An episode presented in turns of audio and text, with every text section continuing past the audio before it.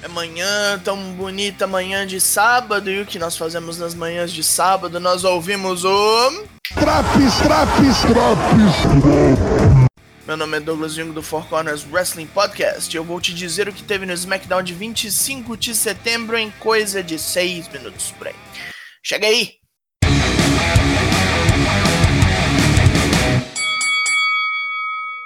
Programa já abre com os três postulantes ao título intercontinental no ringue se insultando. Ambos os títulos serão usados e quem pegar os dois pendurados em cima do ringue vence. Todos discutem seu valor, como deram duro para chegar onde estão. Depois de muito papinho, Jeff e Sammy penduram seus cinturões para a suspensão. Sammy, na mais pura sacanagem, joga uma escada em seus adversários. Isso degringola na porrada antes da primeira luta da noite entre Jeff e Sammy.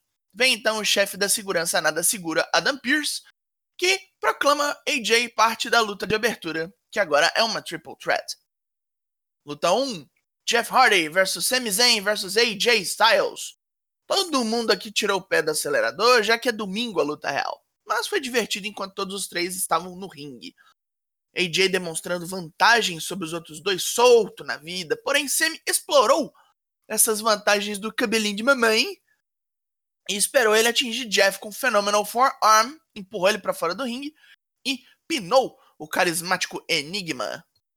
AJ então se vinga batendo em ambos com uma escada e sobe nesta para pegar os títulos suspensos. Hoje ele saiu por cima, mas como é que ficou AJ no domingo, hein? No backstage é hora de bobiças. Quando o Heavy Machinery e Miz Morrison mais uma vez batem de frente com questões jurídicas. Otis manda uma merda, ninguém vai tirar seu contratinho Money in the Bank. E isso termina com Morrison sendo destroçado. Depois de um recap da situação entre Bailey e Sasha Banks, a modelo de comportamento vem ao ringue explicar que Nikki Cross está é ferrada no Clash of Champions. Se ela fez o que fez com quem considerava a melhor amiga, imagine o que fará com essa escocesa. Luta 2, Gran Metalik contra Shinsuke Nakamura. Uma lutinha muito rápida e meio simples aqui. Nakamura nunca teve ameaça alguma pelo Rei das Cordas durante a luta e deu pequenos lampejos de seu real potencial.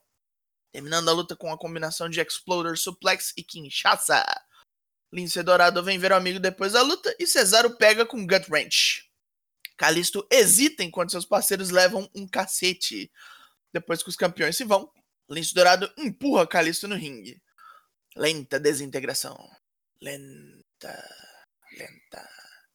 Um vídeo package mostra gente como Rikishi, Sika Anoa'i e Jimmy Uso comparando notas sobre Roman Reigns e Jey Uso. Ambos têm chance real, dizem as lendas samoanas, mas é tudo no amor da família. Será? Jay vem ao ringue animadão como ultimamente, questionar Roman sobre o olhar maligno da semana passada. Paul Heyman diz que as respostas virão, mas só quando Roman quiser. O Jay decepciona-se, mas bola pra frente, né? Depois de vídeos se xingando, é hora do Bro e do rei de porra alguma se quebrarem um pouco. Luta 3. Matt Riddle contra King Corbin. Numa exibição bem melhor do que a luta que eles tiveram no Payback, Riddle e Corbin legitimamente tentaram se matar por 11 minutos, mas Corbin parecia ter respostas para todos os truques do maconho e obteve a vitória depois de reverter um Final Flash no Deep Six e evitar um Floating Bro com os joelhos, culminando no End of Days. Pós-luta, Riddle não se abate, perder pro Corbin é uma bosta, mas ele vai continuar dando duro até que o SmackDown seja o Bro Show.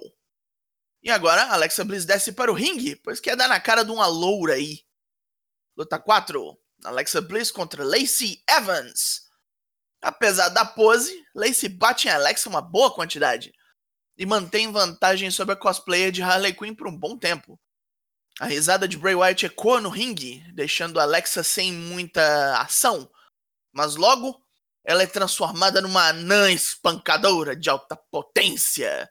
Lacey é detonada e pisoteada até o juiz declarar desclassificação. Alexa termina essa demonstração vulgar de força jogando Lacey para fora do ringue e aplicando lá fora um Sister Abigail. A imagem do fim de surge no telão, exigindo que Alexa deixe o entrar. Enquanto ela vai embora, tromba com Roman Reigns descendo a rampa e fixa seu olhar nele. Roman e Jay finalmente ficam frente a frente. Roman declara que Jay nunca vencerá. Ele nem saberia o que fazer com o título. Ele é gêmeo. Ele não entende o prestígio e a pressão de ser o rosto de toda uma companhia. Ele sempre confiou no irmão para a maioria das coisas. E ele já é motivo de orgulho por isso. Para a família, ele é metade de um dos maiores tag teams da história. Mas é em Reigns que a família tem que se apoiar. Ele é o chefe tribal e sempre será. Jay, agora triste, triste, triste, com seu semblante caído, pergunta se Roman não está errado em declarar tal coisa. Jay também diz que pode ser campeão, que tem lutado por toda a sua vida e mesmo assim nem sabem qual dos dois irmãos ele é. é eu não sei diferenciar os dois também.